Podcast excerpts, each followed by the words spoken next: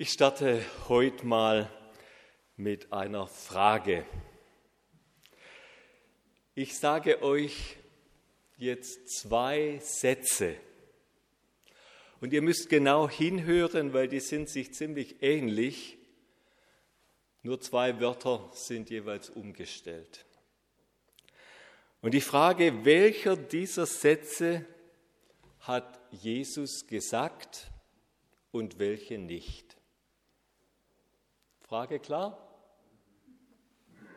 Der erste Satz, ich bin nicht gekommen, das Schwert zu bringen, sondern den Frieden. Ich bin nicht gekommen, das Schwert zu bringen, sondern den Frieden. Hat das Jesus gesagt oder hat er gesagt, ich bin nicht gekommen, den Frieden zu bringen, sondern das Schwert. Ich bin nicht gekommen, den Frieden zu bringen, sondern das Schwert. Was meint ihr?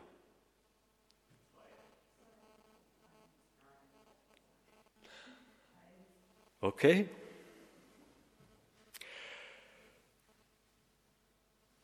Jesus hat tatsächlich gesagt, und so steht es in Matthäus 10, Vers 34 in unserem Predigtext, ich bin nicht gekommen, den Frieden zu bringen, sondern das Schwert.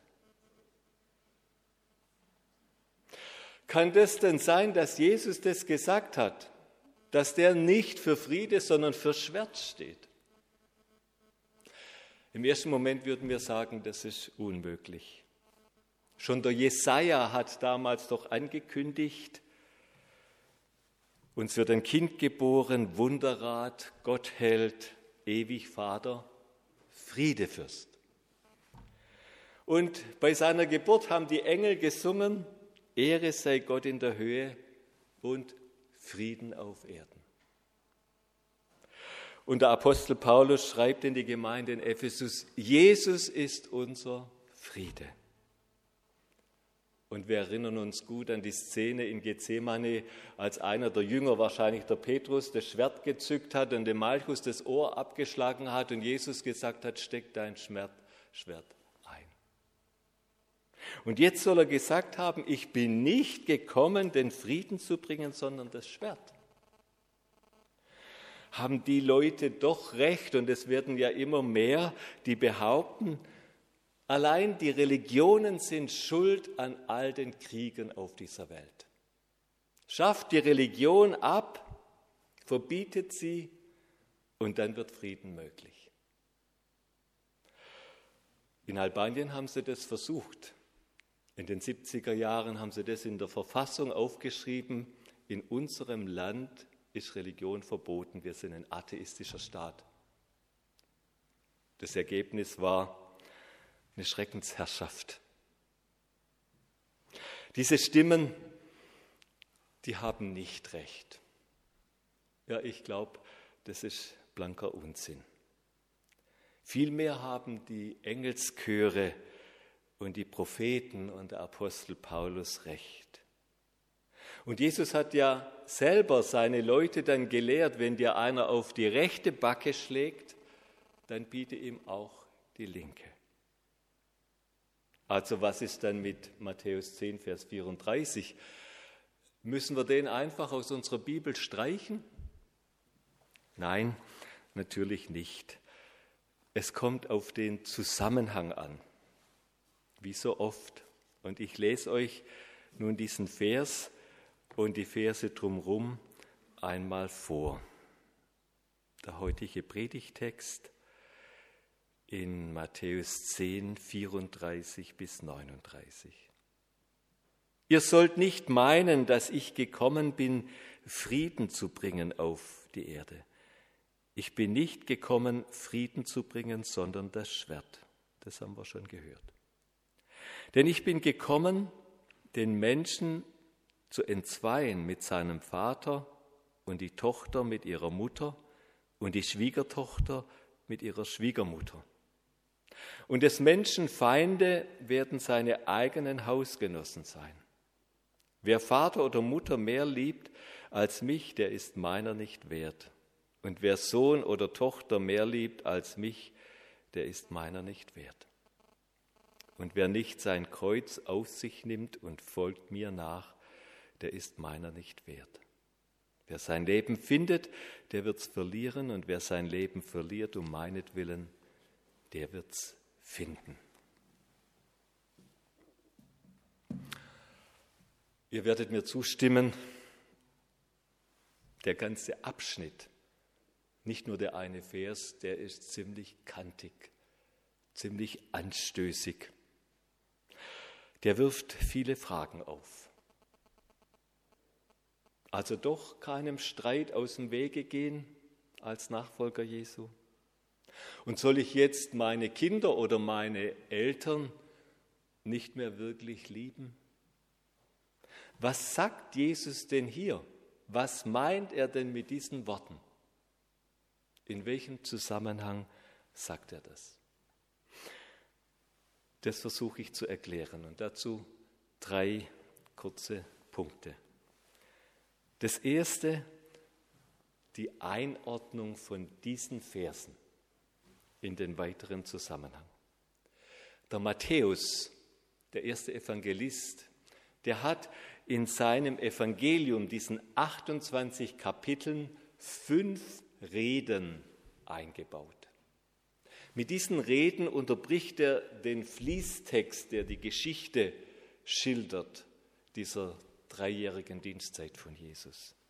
Und einige dieser Reden, die sind uns ziemlich bekannt. Die erste ist die Bergpredigt in Matthäus 5 bis 7. Und die letzte Rede die kennen wir auch gut, die Endzeitrede, Matthäus 24 und 25. Und dann gibt es da aber noch Reden dazwischen und die unbekannteste von diesen Reden Jesu, die finden wir in Kapitel 10. Das ist die Jüngerrede oder auch Sendungsrede. Und der historische Ort und Zusammenhang ist der, dass Jesus innerhalb seiner Wirkungszeit immer mal wieder seine Jünger oder auch seine Jünger und andere ausgesandt hat für einen missionarischen Dienst. Die sollten den Beginn, den Anbruch des Reiches Gottes verkündigen und dazu hat er sie mit Vollmacht ausgerüstet und äh, die sollen hingehen und es, den Beginn vom Himmelreich verkündigen. Und die hatten Vollmacht, Kranke zu heilen und böse Geister auszutreiben, sogar Tote aufzuerwecken. Und bevor er sie ausgesandt hat, hat er ihnen diese Rede in Kapitel 10 gehalten und ihnen da etwas mit auf den Weg gegeben. Und wir müssen den, Vers, die, den heutigen Predigtext als Teil dieser Rede verstehen dann sind sie richtig eingeordnet und dann bekommen wir das ganze Bild, den, das Jesus hier vermitteln möchte. Und es lohnt sich, diese Rede mal als Ganzes zu lesen, wenn ihr also Zeit habt. Matthäus Kapitel 10. Und wenn man dieses Kapitel liest, dann wird eines deutlich, Jesus, der sieht seine Nachfolger und damit eben auch uns immer als Gesandte, als von ihm Beauftragte und Gesandte in diese Welt hinein. Wir müssen also verstehen, der Jünger, wir als Nachfolger, wir haben Teil an einer viel größeren Mission. Der Jünger, der Nachfolger hat Teil an einer Sendung von unserem Herrn in diese Welt. Wir haben Teil an einem Auftrag, an einem Programm, an diesem riesig großen Programm, das Reich Gottes in dieser Welt aufzurichten.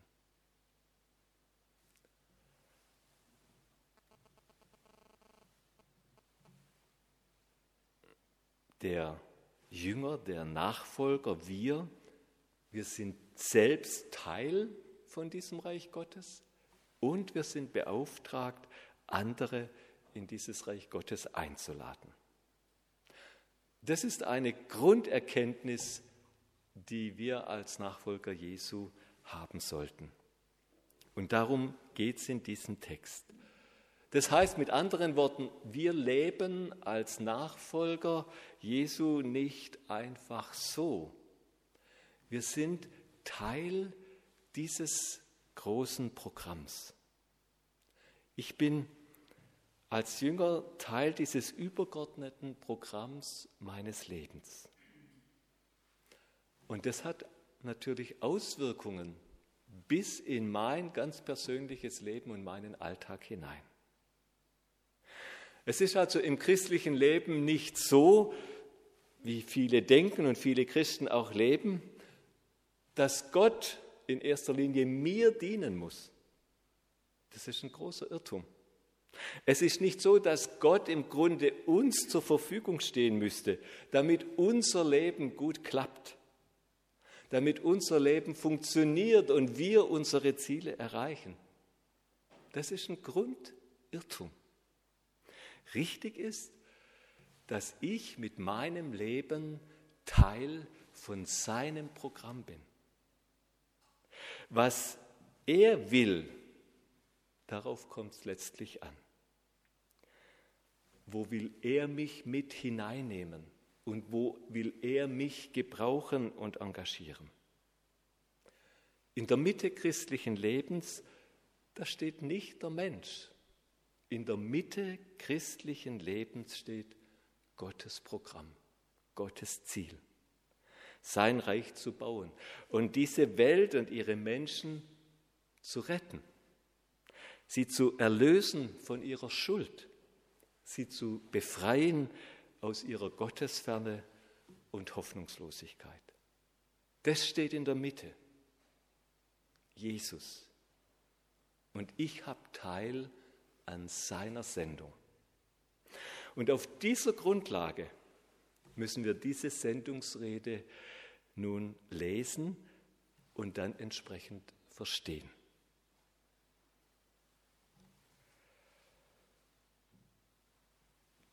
Der zweite Punkt, wenn wir diese Rede vor Augen haben, dann begreifen wir, Nachfolge heißt in der Spur von Jesus unterwegs zu sein. In der Spur von Jesus unterwegs zu sein.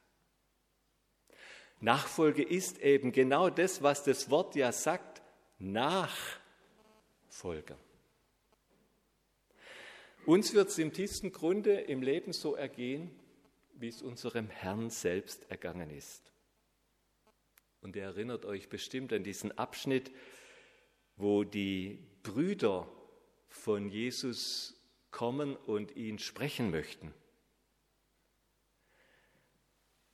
Und Jesus, der schickt sie weg, der will sie gar nicht sehen.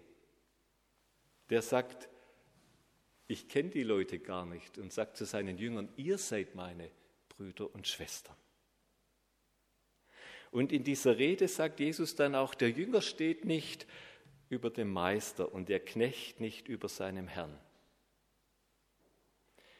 Es ist dem Jünger genug, dass er wie sein Meister ist. Haben Sie den Hausherrn Belzebub genannt? Wie viel mehr werden Sie seine Hausgenossen so nennen? In der Spur von Jesus haben die Jünger dann auch bald selber erleiden müssen, dass es ihnen so geht wie ihrem Herrn. Sie sind auf heftigen Widerstand gestoßen. Und zwar nicht von irgendwelchen fernen Nachbarn, die man sonst nur so mit dem guten Morgen grüßt, sondern sie sind in Konflikt geraten mit Leuten, die ihnen nahe standen, mit Vater, Mutter, Bruder und Schwester. Und das ist so bis heute. Ich habe vor kurzem erzählt bekommen von einem Kollegen, die haben sich gekümmert um einen jungen Mann auf, aus Afghanistan, Migrant.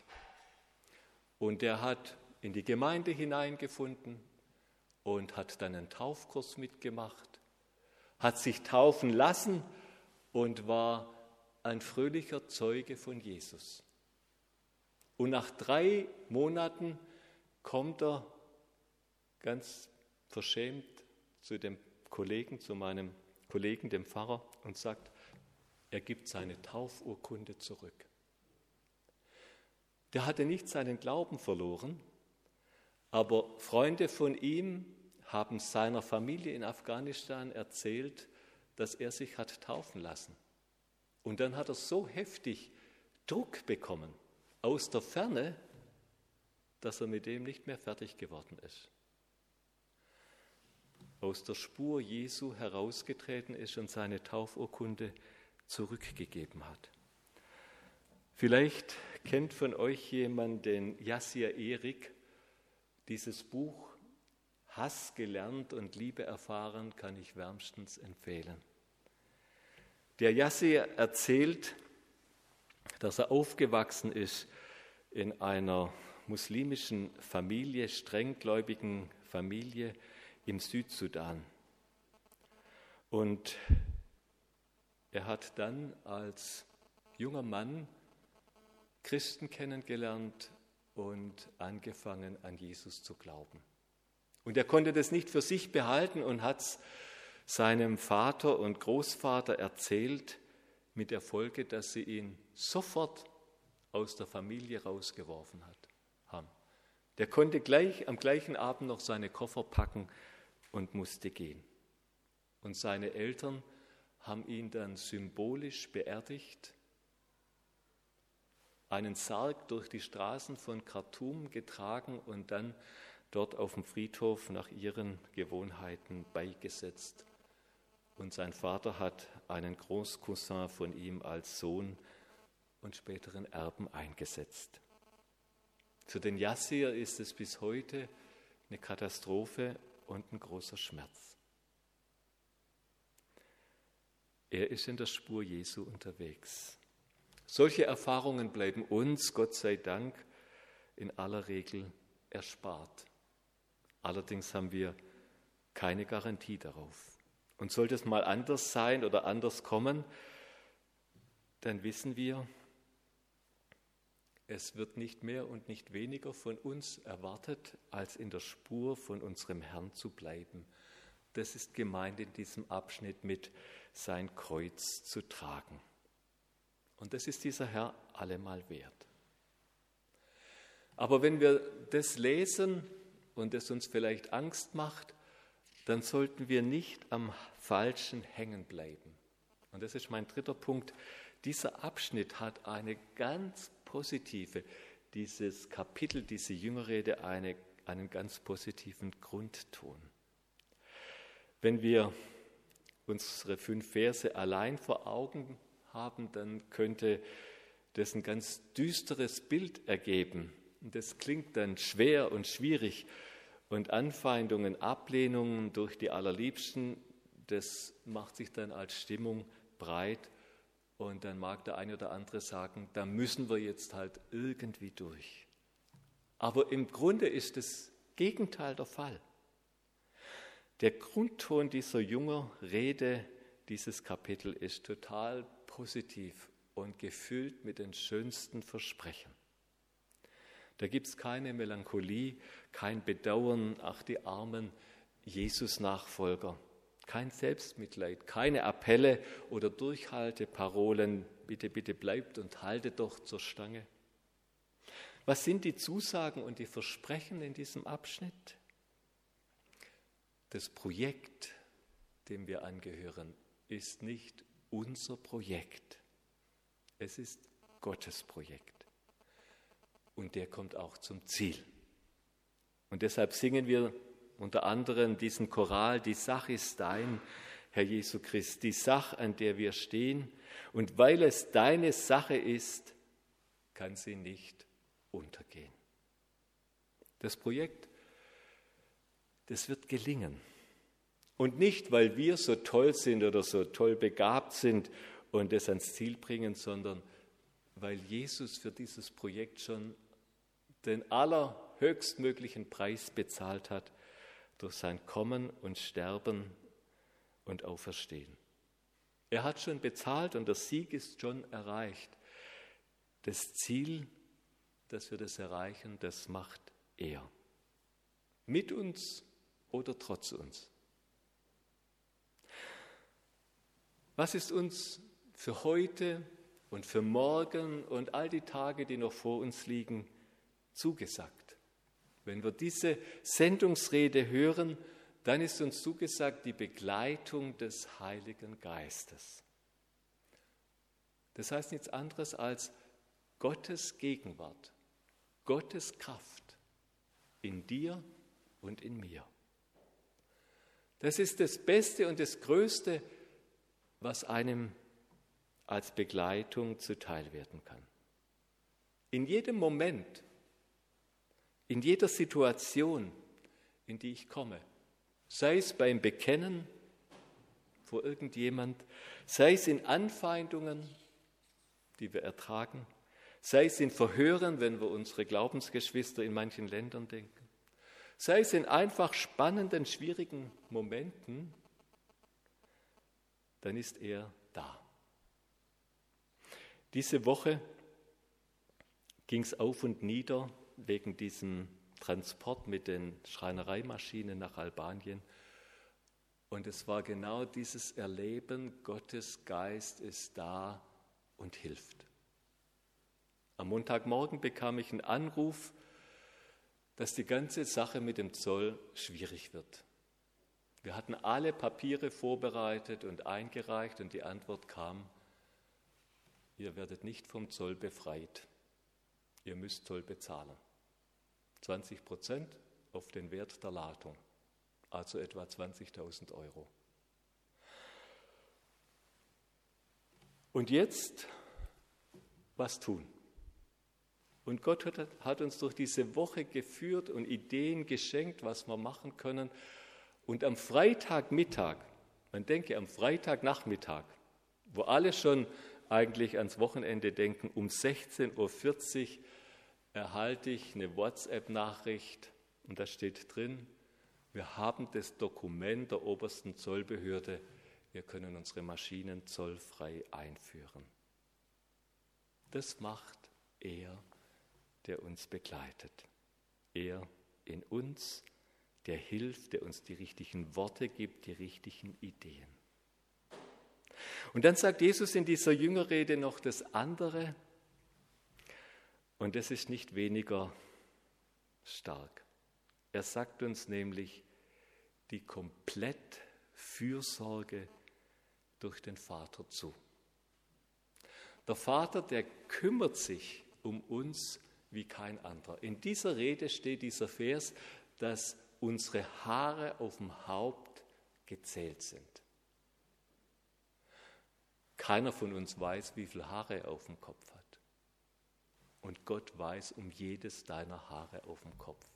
Es ist natürlich ein Bild, aber das zeigt uns, dass Gott jede Facette, jedes noch so kleine Ding, das dich umtreibt und bewegt, das dich erfreut oder das dir Schwierigkeiten macht, er weiß drum Bescheid.